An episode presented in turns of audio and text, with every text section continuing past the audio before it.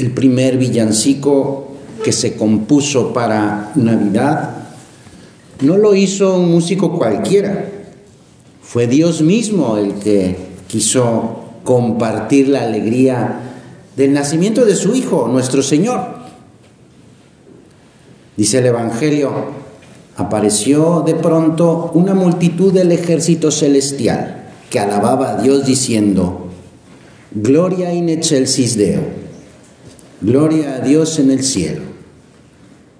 Imagínate tú, ¿eh? ¿Qué, qué alegría tendrían los pastores. Bueno, en primer lugar, Dios de ver a su hijo nacer. Tanto gozo, tanto, tanto amor. Tanto que se le ocurre componer este primer villancico y enviar a sus mejores voces para que lo entonaran al mundo entero. Jesús es la alegría para el mundo. Así cantamos también los cristianos, tú y yo. ¿Y por qué? Bueno, pues por eso, porque, porque ha venido el Señor. Si nuestra alegría es el Señor, nada nos puede quitar. Ese, que no es solamente un sentimiento, es, es una realidad. Es algo que no se puede perder. Porque este Gloria in excelsis Deo que podemos leer aquí arriba, Gloria a Dios en los cielos, es el canto de la encarnación, en el que se une lo eterno, lo divino, el misterio de Dios, con lo concreto, su cuerpo, el cuerpo de Jesús. Dios Todopoderoso y Eterno, que sin abandonar el cielo para venir aquí a la tierra, eso quiso despojarse de su divinidad. Él, Jesús, dice San Pablo, que era de condición divina, no consideró esa igualdad con Dios como algo que debía guardar celosamente, sino que se anonadó a sí mismo, es decir, se hizo nada, tomando la forma de siervo hecho semejante a los hombres, hecho semejante a ti y a mí, menos en el pecado. Pero, ¿qué significa esto de dar gloria a Dios o la gloria de Dios? La gloria a Dios significa, ante todo, reconocer su grandeza, su majestad, su omnipotencia. La gloria, la gloria divina, la gloria de Dios, es lo que Dios es en su esencia, lo que Dios es en su intimidad. ¿Y qué es Dios? Dice San Juan, Dios es amor. Para todo aquel, como aquellos pastores, que ha visto la gloria de Dios reflejada en el rostro de este niño Jesús, este niño recién nacido, pues eh, la gloria de Dios entonces es esa manifestación del amor, del amor de Dios hacia, no en general, sino el amor de Dios dirigido hacia ti y hacia mí. Y después lo dirá el Señor. Tanto ha amado Dios al mundo que le dio a su único Hijo. Este es el gran poder de Dios. ¿eh? El poder de Dios es el amor. Esa omnipotencia es omnipotencia en el amor y por el amor. En esto se demostró el amor de Dios hacia cada uno, en que envió a su Hijo único para que por Él, por Jesús, todos tengamos vida eterna. Una vida que va más allá de la vida natural que tenemos. Entonces en esto consiste su amor. Y fíjate que no es porque nosotros hayamos amado primero a Dios, sino que Él nos amó primero. Así lo dice el Papa Francisco, que nos primerea, es decir, nos busca. Esto es la Navidad, Dios que me está buscando. Y para que yo me acerque con confianza, pues se presenta así. Su amor se presenta en este niño que está en el pesebre. Esa es la gloria de Dios. No es presentarse como un gran eh, héroe o un gran rey o... No, es ahí, en ese pesebre, en esa cueva. Y eso lo hace porque me ama. Ante, ante tan maravillosa realidad, se entiende por qué San José María exclama con frecuencia y lo dice muchas veces, ¿por qué me quieres tanto, Señor? Porque en nuestra vida todo es un regalo de su amor, todo, ¿eh? La propia vida es un regalo del amor de Dios. Entonces, ¿cómo, cómo quedar indiferentes ante este misterio tan grande? O sea, ¿por qué me ama tanto Dios? Porque soy importante para Dios. Porque ha hecho todo esto, todo, la creación, el universo, lo ha hecho para mí, porque me ama. Entonces, ¿cómo no responder a, ese amor de, Dios? Por tanto, cuanto más permanecemos unidos a, a Jesús, que está aquí presente en el sagrario, pues así nos vamos metiendo en el misterio de, su santidad divina, de su amor. Descubrimos que somos amados por Él de modo infinito, eterno. Desde antes de la creación del mundo, Dios ya había pensado en cada uno de nosotros. Desde antes, ¿eh? ya, ya estábamos en la mente de Dios, en el corazón de Dios. Entonces esto nos, lleva a amar también, a responder, a corresponder. Esto es lo que nos da la verdadera felicidad. Sí, todos queremos ser felices. Todos los seres humanos buscamos la felicidad. Pero una felicidad, una alegría que va más allá de las satisfacciones inmediatas, de las satisfacciones pues eso que son solo un instante, las cosas pasajeras. Nuestro corazón, todos, todos lo sabemos, lo experimentamos, nuestro corazón eh, busca una alegría profunda, una alegría plena, que dure, que pueda dar ese sabor a mi vida. Dice San Agustín, ¿puede haber alguien que no desee ser feliz? ¿Ha habido o habrá alguien que no lo desee? Porque si esto es verdad, que todos buscamos, todos deseamos ser felices, entonces, ¿qué necesidad hay de que reciba estas invitaciones para alcanzar esta meta que el corazón humano ya busca por su propia naturaleza? O sea, ¿para qué, para qué me invita Dios a ser feliz y, si yo, yo, yo, yo la estoy buscando? Ya, o sea, no necesito invitaciones. Eso es lo que se pregunta San Agustín. ¿No será tal vez porque sí, efectivamente, todos buscamos la felicidad, pero la mayoría ignoramos el cómo conseguirla? Decía un, un, filósofo, alemán ateo, ustedes los cristianos deberían cantarme cantos mejores para que yo me decida a creer en su Salvador. Sería necesario que ustedes tuvieran más aspecto de gente salvada. Claro, porque a veces no mostramos esa, esa alegría de Dios. No mostramos a Dios con nuestra vida. Entonces, pues pareciera como que no hemos sido salvados. Pero Vamos a preguntarnos, estamos delante del Señor, estamos platicando con Él en este rato de oración. ¿Es verdaderamente posible hoy en día tener una alegría plena?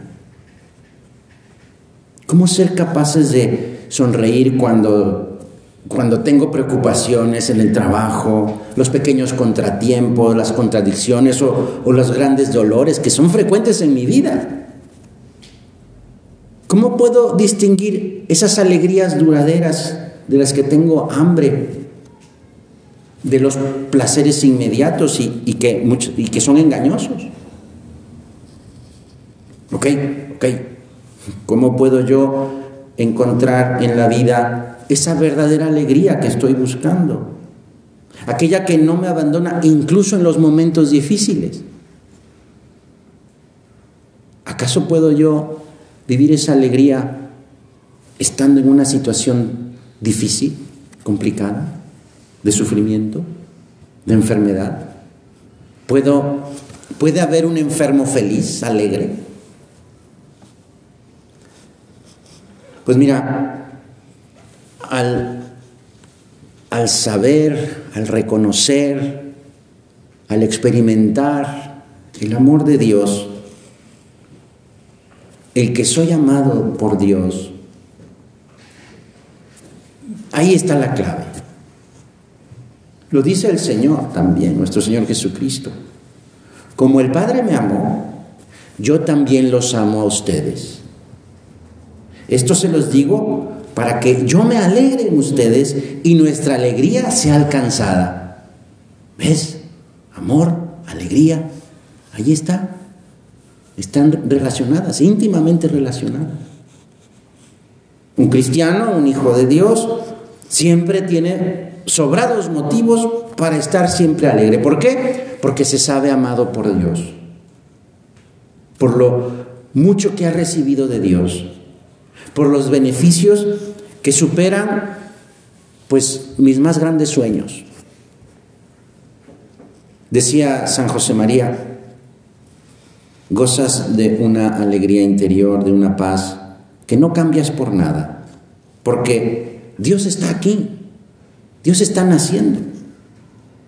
No hay cosa mejor que contarle a Él mis penas, para que dejen de ser penas, en el sentido de que es más grande el amor de Dios, que es infinito, que es eterno. En una ocasión decía el Papa Francisco en una homilía que las personas que verdaderamente buscan a Dios tienen una característica común, es que son realmente felices, porque han encontrado el secreto de la felicidad, de esa felicidad verdadera, de esa felicidad auténtica, que está en el fondo del alma y que tiene su fuente en el amor a Dios. Señor, que nos demos cuenta de que incluso la alegría es compatible con la contradicción, con el sufrimiento, con el dolor, porque es donde precisamente se prueba el amor, porque en el amor ya está implícito el sufrimiento, el sacrificio. La alegría no es auténtica si se apoya en las cosas materiales en cosas que pueden ser perdidas, gastadas o, destruidas. Pero cuando la alegría se apoya en Dios, entonces, entonces sí que es una alegría auténtica, verdadera. Y será una alegría que nada ni nadie nos puede quitar. Al recibir el bautismo, nos hicimos hijos de Dios. Y esta es una verdad fundamental soy hijo de Dios. Dios es mi Padre. Y por eso, y eso no cambia, ¿eh? Eso no cambia. Por eso ni las contrariedades externas, ni, ni, ni mis propias miserias me pueden quitar esa alegría, esa verdad. Soy hijo de Dios, aun cuando soy un pecador. Porque esta alegría no depende de las circunstancias, sino que está apoyada en primer lugar en, en Dios, en Dios que me ha dicho, soy tu padre, eres mi hijo, eres mi hija. Y no acaba ahí. Dios es un Padre lleno de ternura, que recibe, que ayuda, que perdona. El perdón de Dios. Es ahí donde se manifiesta con más claridad su amor. ¿Cuántas veces me perdonas, Señor? Y, yo no acabo de, de cambiar. Pero sé que, tú, que tú estás ahí que, y, que, y que confías en mí y que eres paciente. Por eso cuando, eso es un consejo que nos da también San José María, no hay alegría, piensa, hay un obstáculo entre Dios y yo, casi siempre acertarás. Esto nos puede ayudar muchísimo para decir, bueno, a veces hay, puede haber temporadas en las que estoy pues más enojón o más irascible o, o que exploto con mayor facilidad o que, pues eso, las cosas, eso me hacen enojar y eso, bueno, revisa así cómo es, cómo es tu relación con Dios. Escribió el Papa Francisco que al amor de Dios le sigue necesariamente la alegría. Porque todo amante se goza en la unión con el amado. De ahí que la consecuencia del amor pues sea eso, la alegría. Hemos recibido al Hijo de Dios, estamos recibiéndolo en esta Navidad a la palabra de Dios, abrazamos la palabra de Dios, abrazamos al niño Jesús. Si dejamos que, que el Señor nos saque de nuestro caparazón, nos cambie la vida, entonces podemos hacer realidad lo que, lo que, nos, lo que, nos, lo que nos grita San Pablo. Alégrense siempre en el Señor. Se los repito, alégrense. Pero voy a repetir otra vez la pregunta. ¿No será tal vez que aunque todos aspiramos a la felicidad, la mayoría no conocemos el modo de alcanzarla? Pues sí, sí, precisamente esta es la lección que nos dice el Salmo en la Biblia. Nos dice, dichoso el que con vida intachable camina en la voluntad del Señor. Al parecer con este salmo Dios nos quiere decir, mira, yo sé lo que quieres, sé que estás buscando la felicidad. Pues bien, si quieres ser feliz, lleva una vida intachable. Sí, lo primero lo buscan todo, pero son pocos los que se preocupan por lo segundo, sin lo cual no se puede conseguir esa aspiración a la felicidad. Es decir, ¿cómo, ¿cómo llevo una vida intachable? Pues siguiendo la voluntad de Dios. ¿Y qué es lo que quiere Dios? Ser mi Padre. Que sea yo su hijo, que sea yo su hija. Eso es lo que quiere el Señor. Por tanto, dichosos los que con vida intachable, es decir, los que viven como, los que luchan por vivir, los que intentan por vivir como hijos de Dios, caminan en en esa voluntad de Dios, que es lo que quiere. Por eso esto tiene mucho contenido. Es decir, me sé un hijo de Dios, porque esa es mi verdad, esa es, esa es mi identidad. Eso es lo que me define a mí. Soy hijo de Dios. Dios es mi Padre. Y entonces por eso es que lo que cantaban los ángeles, Gloria a Dios en el cielo y en la tierra paz a los hombres de buena voluntad. ¿Cuál es esa buena voluntad? Seguro es la voluntad de Dios, porque es mi Padre.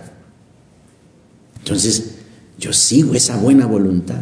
Yo quiero ser esa persona de buena voluntad, es decir, que, que conoce la voluntad de, de Dios Padre y que la quiere vivir, que la intenta vivir.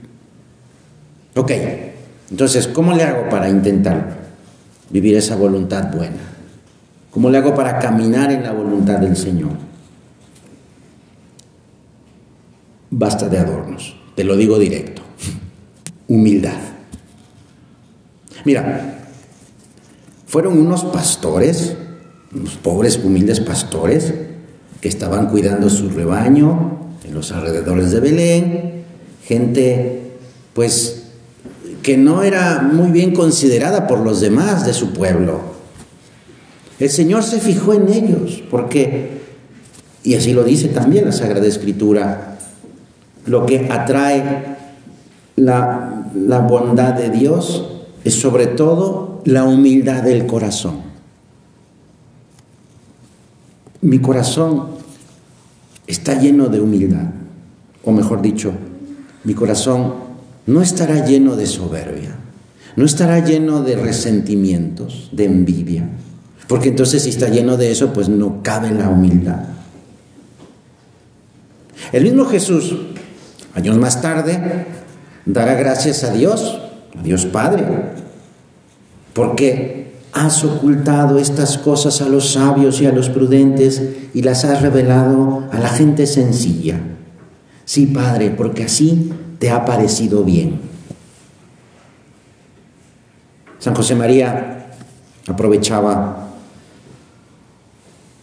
eh, este tiempo de Navidad, del nacimiento del Señor para su oración y hablaba de la cátedra de Belén, donde el niño Jesús nos enseña muchas cosas, entre otras especialmente la humildad, para que aprendamos a quitar nuestro orgullo, quitar nuestra soberbia, contemplando al niño pequeño que ha nacido en un lugar destinado para animales, el rey de reyes, el señor de señores, Dios, ha nacido en un lugar que ni era suyo, porque no habían encontrado un lugar en la posada, en una ciudad que no era la suya, porque habían tenido que ir a Belén a, hacer el censo que les pedía la autoridad. Humildad. Esta disposición, esta virtud, Señor, ¿qué te pedimos en este momento? Claro que no excluye pues el, deseo y la aspiración de, de, lograr pues hacer bien nuestro trabajo, poniendo los medios humanos en lo que nos dedicamos, todo lo que está a mi alcance para mejorar como persona, como, como hijo, como hija, como hermano, como padre, como madre. Y así honrar a Dios, darle gloria a Dios. Claro, el primer ejemplo de humildad, por supuesto, que es el de la Santísima Virgen María. María exclamó, glorifica mi alma al Señor y se alegra mi espíritu en Dios mi Salvador, porque ha puesto los ojos en la humildad de su esclava. Por eso desde ahora me llamarán bienaventurada todas las generaciones, porque ha hecho en mí cosas grandes el Todopoderoso cuyo nombre es santo. Estamos hablando con nuestro Señor de alegría, de amor, de humildad. Y la Virgen ha hecho este maravilloso canto, ha compuesto este maravilloso canto para decirnos cómo se relaciona todo esto. O sea, estoy cantando de alegría, gloria a Dios en el cielo, porque me doy cuenta que Dios me ha, me ha hecho su hijo, me ha hecho su hija, a pesar de, de, de ser quien soy. A pesar de mis pecados, me ha quitado esa esclavitud, me ha quitado esas cadenas del pecado, porque quiere que yo sea su hijo, su hija. Ha hecho cosas grandes en mí, el que es tres veces santo. Decía también San José María que este canto humilde y, alegre de, de Santa María en el Magnífica, que así se llama este himno muy conocido, nos recuerda eso, la infinita generosidad de Dios con quienes se hacen humildes, humildes como niños, con quienes sinceramente se saben necesitados. Y tú y yo nos sabemos necesitados. Por eso, al cantar estas, estas palabras, nuestra Madre recuerda la promesa de la misericordia de Dios y la predilección de Dios por los humildes. La alegría de la Navidad es para todo el pueblo, ¿eh? Porque los ángeles le dicen a los pastores, no tengan miedo, porque les traigo una buena noticia, una alegría para todo el pueblo, no nada más para uno, para todo el pueblo. Entonces los, pastores, después de ir ah, presurosos a, la gruta de Belén, donde encuentran a María y a José y al niño reclinado en el pesebre, regresan a su trabajo habitual llenos de alegría, llenos de gozo. No podemos, tú y yo, limitarnos eso a contemplar a Jesús niño que está en el pesebre y ya, y quedarnos así, ay, qué bonito. Los, los pastores volvieron cambiados por dentro. Dice el Evangelio, glorificando y alabando a Dios por todo lo que habían oído y visto. Y estaban con ganas de comunicar a, a sus parientes, a sus vecinos, esta buena noticia. Y así, dice el Evangelio también, todos los que escuchaban a los pastores se maravillaban de cuanto había, cuando, de, todo lo que les decía. Es verdad, ¿eh? Tú y yo lo hemos experimentado muchas veces. Cuando tenemos un gozo grande, una alegría grande, se siente el impulso de, comunicarlo a, a, cualquier persona. Y claro, sucede con mayor motivo cuando se trata de, de la acción de Dios en mi vida. Es que es, una alegría que no se puede ocultar.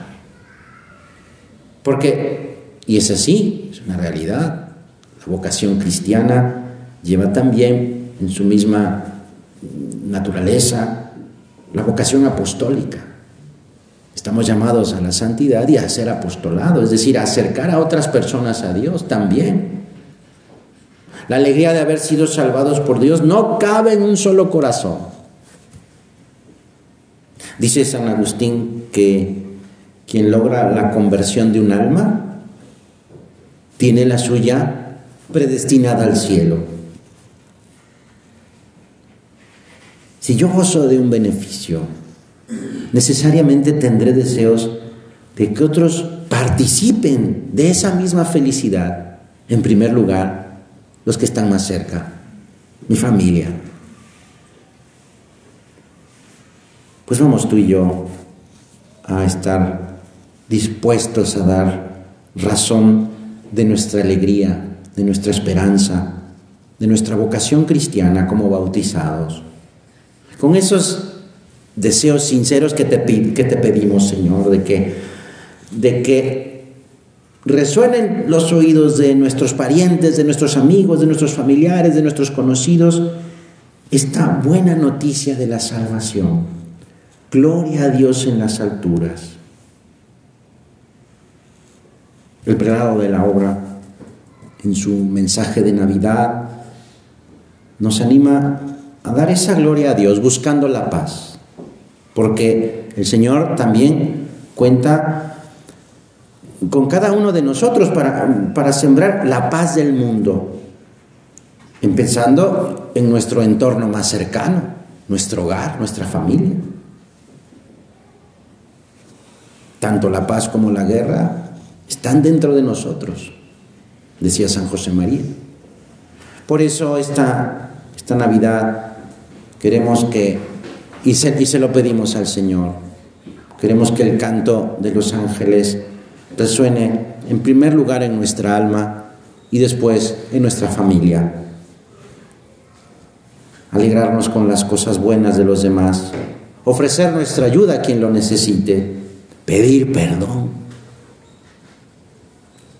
La Navidad nos, nos invita a contemplar a Jesús en brazos de Santa María, bajo la atenta mirada de José también. Pues que esta escena nos llene nos llena el corazón de alegría en estas fiestas santas. Al mirar a este niño pequeño, podemos acercarnos con actos de adoración y también de acciones de gracias, con la conciencia de que nunca pagaremos todo el bien que nos hace el Señor, todo el amor que nos dispensa en cada momento. Te pedimos, Señor, que podamos continuar así en el año nuevo el próximo año, siempre, cada día, recibiendo esta invitación que, así lo decía San José María, ut ingraciarum semper accione maniamus, permaneciendo en acción de gracias constantemente. por todos los beneficios que el Señor nos regala y nos seguirá regalando. Los conocidos y los no conocidos también. Los grandes y los pequeños. Los espirituales y los materiales. Los que nos han causado gozo y también los que nos han producido algo de tristeza. Un obispo santo rezaba así después de celebrar la Santa Misa y hacemos nuestra también esta oración. Dios nuestro, ¿cómo querríamos imitar fidelísimamente a nuestra Madre del Cielo? Ella te miró, te cuidó, te esperó, estuvo siempre pendiente de tus necesidades cuando eras niño, cuando eras joven, cuando fuiste mayor. Ella sabía de la grandeza sin poder abarcarla, del don de estar contigo, Señor y por eso fue fiel cantando las grandezas de Dios con su propia vida. Como ella, como la Santísima Virgen María, Madre de Dios y Madre nuestra, tú y yo sentiremos también ese deseo de cantar, de proclamar las maravillas de Dios, para que la humanidad entera participe de esta felicidad nuestra. Gloria in excelsis Deo. Gloria a Dios en las alturas.